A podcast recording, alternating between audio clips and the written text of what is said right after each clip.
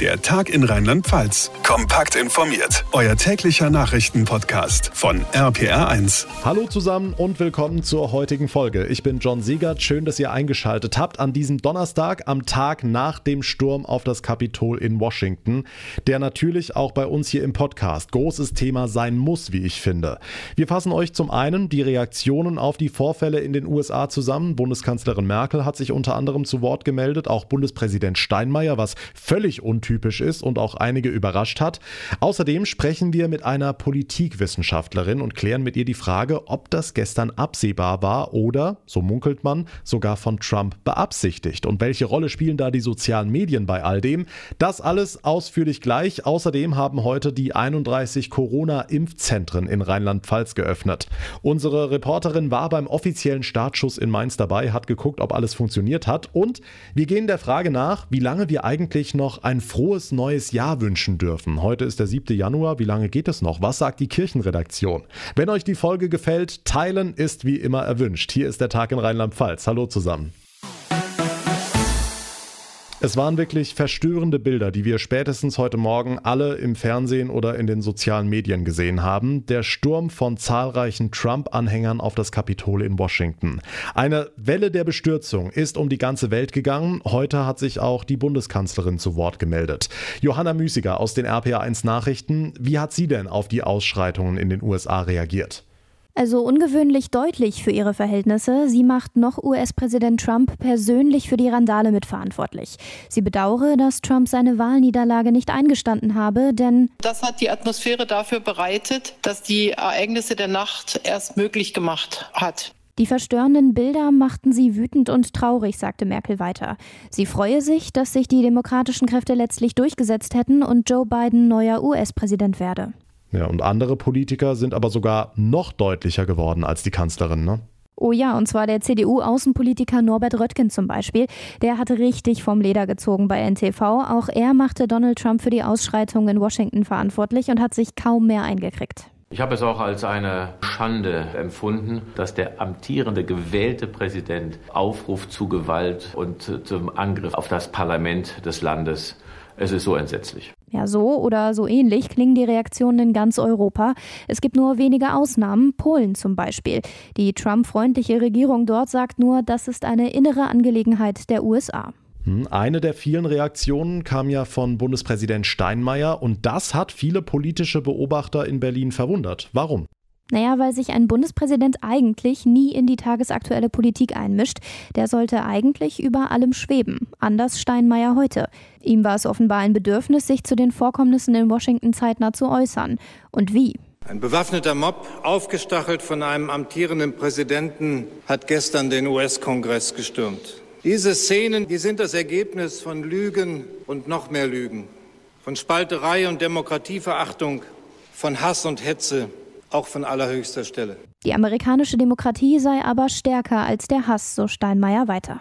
Die Infos von Johanna Müßiger, vielen Dank. Diese Bilder werden die USA wahrscheinlich noch sehr lange beschäftigen, aber wie konnte es dazu kommen? Darüber spreche ich jetzt mit der Politikwissenschaftlerin Christiane Lemke von der Leibniz-Universität in Hannover. Frau Lemke, war das denn absehbar und vielleicht sogar von Trump so geplant?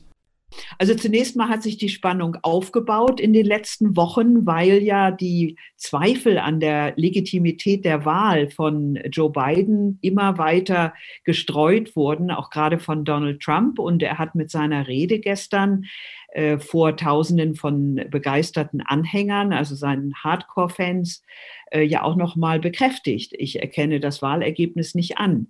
Insofern hat er natürlich dazu beigetragen, die Situation zu eskalieren. Aber verantwortlich sind natürlich letztlich die radikalen Kräfte, die da den Kongress gestürmt haben. Hm, aber wie ordnen Sie diesen Vorfall ein? War das alles im Sinne Trumps oder aus seiner Sicht eher aus dem Ruder gelaufen? Ich glaube schon, dass es außer Kontrolle geraten ist. Also, dass er schon aufputschen wollte, aber also, dass äh, die Anhänger das Kapitol stürmen, ich bin sicher, dass er darüber auch ein Stück weit erschrocken war. Und das ist eben genau das Problem äh, bei diesen rechtspopulistischen Strategien, dass man Menschen auflädt, äh, aufheizt und dann aber letztlich auch nicht kontrollieren kann, in welche Richtung sie genau laufen oder was sie an Gewalt dann ausüben oder auch nicht. Er hat dann ja versucht, wieder zu deeskalieren, aber das war ja zu spät. Also er hätte außerdem deutlicher Einhalt gebieten müssen. Das hätte er nur gekonnt, wenn er gesagt hätte, ich erkenne die Wahl an. Jetzt ist es vorbei. Und äh, das hat er ja nicht gemacht, sondern er hat ja die Anhänger noch als Patrioten äh, bezeichnet, die da ins Kapitol gestürmt sind. Und das geht natürlich überhaupt nicht. Okay, jetzt ist er noch etwa zwei Wochen lang im Amt. Am 20. Januar soll ja Joe Biden als neuer US-Präsident vereidigt werden. Und Donald Trump hat jetzt erklärt, es werde auch eine geordnete Machtübergabe geben. Gleichzeitig bleibt er aber bei dem haltlosen Vorwurf, dass es Wahlbetrug gegeben habe. Und er sagt, der Kampf gehe weiter. Was glauben Sie, wie weit wird er sich wirklich zurückhalten oder zurückziehen aus der Politik? Also ich gehe davon aus, dass Trump äh, weiter ein politischer Machtfaktor bleiben wird, ein Störfaktor, dass er weiter politisch Einfluss ausüben will und dafür eben auch in der Republikanischen Partei weiter seine Fäden zieht zu seinen ganz engen Anhängern. Davon müssen wir ausgehen und dass er sich vorstellt, 2024 wieder kandidieren zu wollen. Auch das ist auf seinem Wunschplan. Äh, es wird jetzt sehr darauf ankommen, wie sich die Republikanische Partei in nächster Zeit entwickelt, ob Trump diese Chance überhaupt wieder bekommt. Das würde ich sehr stark bezweifeln. Also nochmal Präsidentschaftskandidat zu werden. Hm, diese Randale im Kapitol. Wie schwer demoliert dieser Vorfall die amerikanische Demokratie? Es trifft äh, die amerikanische Demokratie ins Herz, in das eigene Selbstverständnis der Kongress, äh, das ist ja eine altehrwürdige Institution und äh, ein Parlament ist immer in der Demokratie die wichtigste äh, politische Institution. Also insofern ist der Schaden, der da angerichtet worden ist, schon verheerend. Ich habe mit einigen Amerikanern sprechen können, die also so betroffen waren, und erschreckt und äh, verängstigt auch geradezu, äh, dass sowas möglich ist in den USA, äh, diese Form der, der Gewalt, dass es dem Ansehen der USA schadet, sowohl nach innen hin, aber auch nach außen hin natürlich. Okay, jetzt hat unter anderem Selina Gomez eine Debatte angestoßen, welche Mitschuld die sozialen Medien an dieser Eskalation tragen. Die Sängerin sagt, Facebook, Twitter und Co geben Menschen mit Hass im Herz überhaupt erst eine Plattform. Ist das so oder ist das zu kurz gedacht? Das ist eine ganz wichtige Diskussion, die da angestoßen worden ist. Äh, es ist tatsächlich so, dass wir in den USA eine extreme Form von Echokammern beobachten können. Und in diesen Echokammern halten sich und verbreiten sich Verschwörungstheorien immens schnell. Und das führt zu einer sehr einseitigen ähm, Meinungsbildung. Das ist ein sehr großes Problem. Und Amerika ist ein Land, in dem soziale, sogenannte soziale Medien sehr viel verbreiteter sind noch als hier in Europa. Also ich halte das in der Tat für eine sehr wichtige Diskussion, die da angestoßen wird, dass man also diese Kommunikationsmedien kritisch unter die Lupe nimmt. Also das ist dann keine freie Meinungsäußerung mehr, sondern das ist, wie gesagt, Verbreitung von Verschwörungstheorien, auch übelster Art, die für eine Demokratie eine Gefährdung darstellen sagt die Politikwissenschaftlerin Professor Christiane Lemke von der Leibniz-Uni in Hannover. Vielen Dank für das sehr interessante Gespräch. Endlich werden viele sagen. Seit heute haben alle 31 Impfzentren in Rheinland-Pfalz geöffnet. Bislang waren ja nur die mobilen Impfteams in Alten- und Pflegeheimen unterwegs. Jetzt können sich nach und nach auch alle anderen den Schutz gegen das Coronavirus abholen. Vorausgesetzt natürlich, sie gehören zur höchsten Risikogruppe. RPA1-Reporterin Maike Korn ist für uns im Impfzentrum in Mainz. Dort ist am Mittag der offizielle Startschuss mit Ministerpräsidentin Malu Dreyer gefallen. Maike, gab es denn lange Schlangen? Nein, also die gab es nicht. Also auch auf dem Parkplatz hier am Impfzentrum in Mainz-Gonsenheim ist noch Platz frei und es ist heute wohl recht ruhig angelaufen, wie mir eine Sprecherin gerade gesagt hat. Ich selbst habe nur vereinzelt Menschen gesehen, einen älteren Herrn, einen Mitarbeiter vom DRK, also alles ganz entspannt und gesittet. Naja, bei 2700 Menschen heute landesweit, die geimpft werden, verteilt auf die 31 Impfzentren, macht das nicht mal 90 Menschen pro Einrichtung. Na gut, ist auch nicht Sinn der Sache, dass sich ausgerechnet im Impfzentrum jemand ansteckt. Aber trotzdem, Maike, 90 Menschen pro Standort, das ist sehr wenig. Liegt daran, dass nicht mehr Impfstoff da ist. Dabei ist die Nachfrage groß. Ja, über 60.000 Menschen haben sich schon Termine für eine Impfung gesichert und noch viel mehr wollten das. Sie sind aber an der zentralen Hotline gar nicht durchgekommen. Das hat auch das Impfzentrum hier in Mainz gespürt. Es waren in den letzten Tagen Menschen da, die dann einfach vor Ort einen Termin ausmachen wollten. Das geht aber nicht. Bitte nicht einfach herkommen, sagt Gesundheitsministerin Betzing-Lichtentäler. Sie hat Verbesserungen versprochen. Die Hotline soll jetzt noch länger erreichbar sein. Unter der Woche von 7 bis 23 Uhr und am Wochenende von von 10 bis 18 Uhr. Die Infos von Maike Korn. Vielen Dank. Endlich liegt auf den Bergen bei uns in der Region mal ordentlich Schnee. Gerade am Erbeskopf oder in der Eifel oder im Pfälzerwald wären die Bedingungen sogar fürs Skifahren geeignet. Allerdings ist das momentan laut den Verantwortlichen viel zu gefährlich. RPA1-Reporter Sebastian Hoffmann. Deshalb werden ja immer mehr Zufahrten zu beliebten Gebieten abgeriegelt, ne? Schon die ganze Woche gab es ja immer mal wieder Meldungen, dass hier und da Straßen wegen Schneebruch abgesperrt werden müssen. Heute hat dann auch der Eifelkreis reagiert. Die Zufahrten zum Schwarzen Mann und zur Wolfsschlucht bleiben mindestens bis Sonntag zu. Die Gefahr durch Schneebruch ist offenbar wirklich groß und nicht nur ein vorgeschobenes Argument, damit man sich an die Corona-Maßnahmen hält.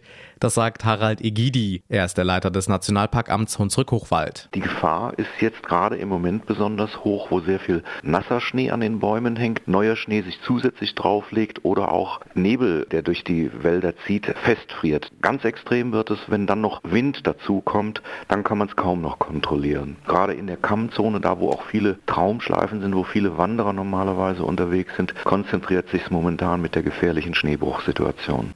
Schon gestern wurden ja die direkten Zufahrten zum Hunsrückhaus am Erbeskopf abgeriegelt. Das ist laut Egidi auch eine sinnvolle Maßnahme. Also am Erbeskopf ist die Gefahr wirklich groß. Wir haben gestern auch nochmal geschaut, es gibt die eine oder andere Fußgängerspur. Auf der einen Seite versinkt man ein Stück weit im Schnee, auf der anderen Seite ist es wirklich zu gefährlich. Es kann hier wirklich unkontrolliert etwas runterstürzen und ein reiner Sachschaden wäre ja noch das geringste, aber man muss auch mit Personenschäden rechnen. Ja, und für alle, die jetzt enttäuscht sind und von einem Tag im Winter Wonderland träumen, nächste Woche könnte sich die Situation leicht verbessern. Dann könnten zumindest Ausflüge in weniger beliebte Gebiete wieder möglich sein. Dankeschön, Sebastian Hoffmann.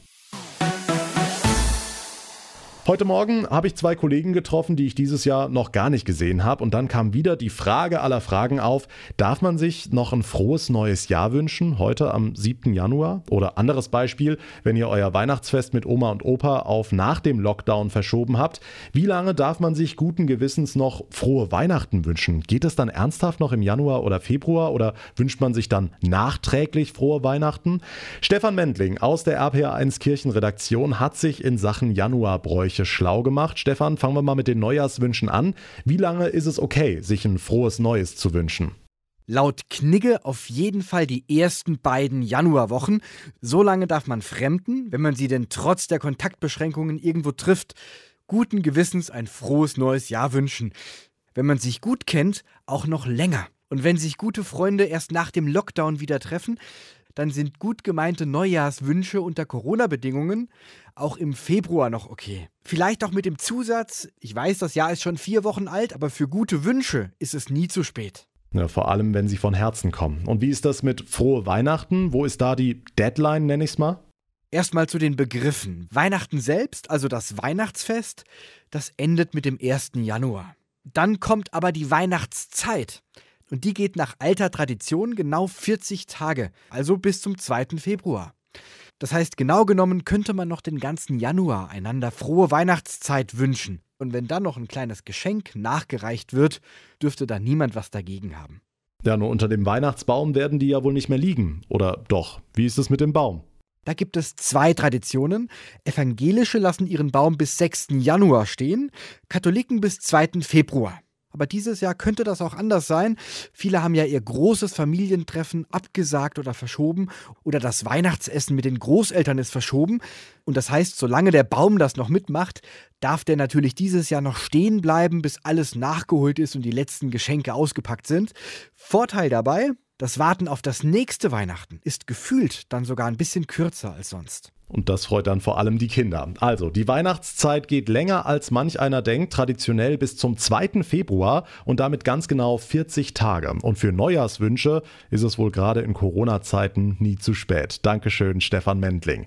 Das war der heutige Tag in Rheinland-Pfalz. Wie immer, wenn euch unser Podcast gefällt, dann teilt ihn sehr gerne in den sozialen Netzwerken und ich freue mich sehr über eine kurze Bewertung bei iTunes bzw. Apple Podcasts. Mein Name ist John Segert. Ich bedanke mich ganz herzlich fürs Einschalten. Wir hören uns dann in der nächsten Ausgabe wieder, sprich morgen Nachmittag. Bis dahin eine gute Zeit und vor allem bleibt gesund.